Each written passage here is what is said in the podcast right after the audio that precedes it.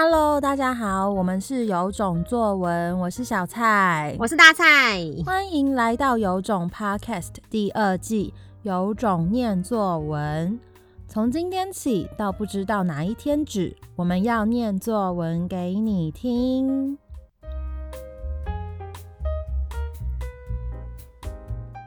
今天要念给大家听的作文题目是害怕的事。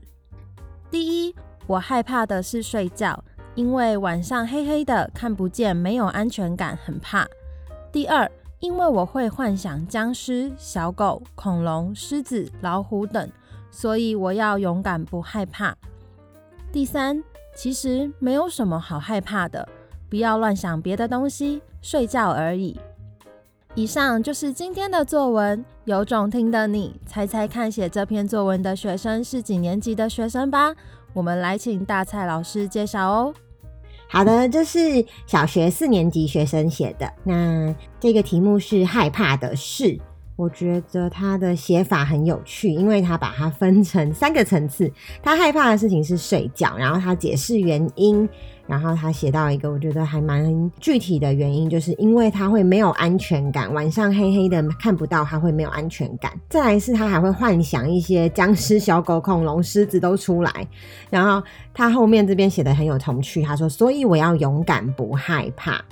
第三个其实没有什么好怕的，不要乱想别的东西，睡觉而已。可以看得出来，这是很标准的中年级小朋友，他在有点自我说服的那种感觉。前面先说他害怕的是什么，因为题目是害怕的事嘛，然后后面再讲出他怕的东西，他会幻想什么，最后还有呃有点像是精神喊话，其实不要乱想啊，就只是睡觉而已。对，可以看到他那个大脑很多层次的运作。那我们以大考中心对于学生写作有几个关注的重点，最重要就是立意取材，也就是说这篇文章有没有扣紧题目，表达自己的想法，能不能流畅运用素材，让题目问你的东西更明显。根据这个标准来看这篇作文呢，中年级的学生可以具体的写出害怕什么，确实已经蛮厉害的了。那如果说要紧扣题目的话，他的论述其实都有点到，可是他的用字遣词没有办法包覆住他要呈现的论点。这个就是为什么学生要学习写作的方法的原因。因为我真的觉得写作是每个人都可以做到的事情，可是。有没有好的方法来教你怎么样把话讲清楚？这个才是核心，而不是有没有很华丽的修辞，有没有叙述很优雅。其实大考中心已经一再强调，他们要看的是这个学生可不可以用精准的话表达自己的想法，这么简单。其实我们听完这个学生，我们可以看得出来，他想要表达就是很简单，他都列出三个重点了嘛，就是他怕睡觉的时候很黑，没有安全感，然后他会幻想。那我们就是要引导他怎么样去把自己这样的心情用嗯写作很精准的格式、标准的格式呈现出来。所以我们会有一些比较简单的套板让大家练习套进去，在这样子的套板中又可以放入自己的想法。这个是大概在中年级左右积极的训练他们的模式。等到他们进入了高年级之后，遇到这样的题目，他们比较有办法去拓展自己的想法。这就很像是我常在讲英文写作，你要先练造句，然后练短句，最后再慢慢扩写。你不可能在三年级就直接教他写命题作文，这要看大家的语言能力程度。这个学生他至少可以点出他害怕的是什么，再来就是要利用这个他害怕的东西，我们把它套入套板中。运用这样子的话，他的文章就会比较可以展现他的深度的思考跟他的想法，而不是会觉得好像有点零散，或是大人有的大人可能会觉得哦，你这个就是偏题呀。可是事实上他并没有偏题，对他来说，他都在讲他害怕的事情，他只是不知道怎么把他害怕的事情有系统的讲出来，就很像你去做一个简报，你去上台 present，你要去告诉客户你的重点。那你当然不能说哦，这产品这个很好，那个很好。你有一个系统的介绍，从价格，从市场的定位，竞争者有哪些，你要把它整个把它介绍出来，而不是想到什么就讲什么。我们现在其实就是要教他们这个方法。那在教这个方法的过程中，如果善用修辞的人，他就会放入修辞，让他的文章更丰富。可是关键其实不是那些修辞，关键是要怎么样去讲出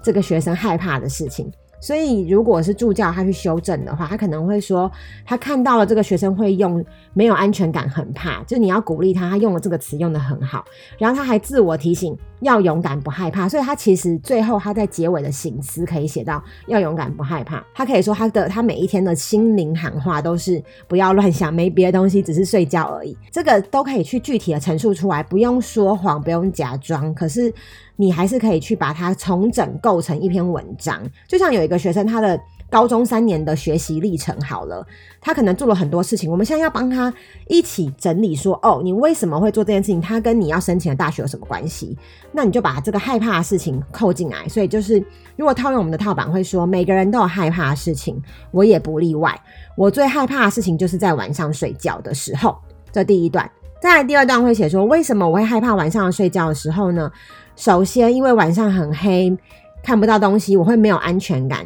再来，我还会幻想僵尸、小狗、恐龙、狮子、老虎等东西。嗯，然后你可以这样譬喻句：当我一想到那些东西的时候，我心情就好像是坠入黑洞一样，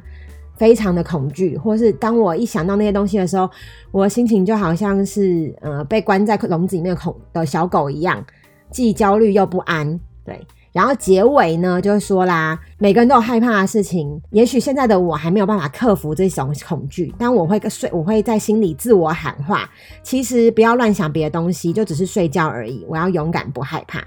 你把它重整，然后把这个架构告诉他之后，他就有办法有系统的去写出来，就像煮菜一样，每一次就给他一个食谱，那个食谱给他挖空一点点，挖空一点点，然后他套久了，套久了，套久了，真的久了之后，大概到高年级左右，他会慢慢的随着他的用词累积量够多，然后慢慢的他会知道他要拓展，他要怎样写出更丰富的词，而不是一开始就给他一篇题目，然后叫他写，然后就说你怎么都不会写，写不出来。因为就很像是一个学生，你要经过三年的高中历程，他才能够去整理，他要写出怎样的自传。你不可能就说你现在开始写你的自传，对。所以我常在讲说，讲这些作文啊，观念都是在养的是老师跟家长。其实学生他们就像是一张白纸，你给他方法，他就会用。就像我们现在要学写程式，好，我们就需要知道哦，方法是什么，我们就会用啦，而不是说，哎，你怎么不会写？如果什么事情都说，哎，你怎么不会？那也太 就是大家是万能的嘛，因为大家会想象中文是母语嘛，所以就觉得好像你天生就要会写作，并没有，这是一个工具，表达工具，好像讲太多了。总之，我觉得这学生他其实有扣紧了题目，然后以我对他了解，他能够写出这样的文字，其实已经非常难能可贵。他能够用安全感这个词，然后他提醒自己要勇敢，不要害怕，还有不要乱想别的东西，睡觉而已，这些都是可以展现他的思考的文具。而且叙述逻辑非常清楚，再来就是他要学怎么样去把这东西用结构套进去而已。所以我觉得这算是一篇可以展现他符合他能力，而且感觉到他在进步的文章，值得鼓励啦。嗯，以上就是今天的有种念作文，我们下一集见。我们每天早上六点半都会更新一集有种念作文，喜欢的话要订阅我们哦。如果很想听到你的作文被念出来，也欢迎分享留言给我们。有种念作文，大家明天见，拜拜，拜拜。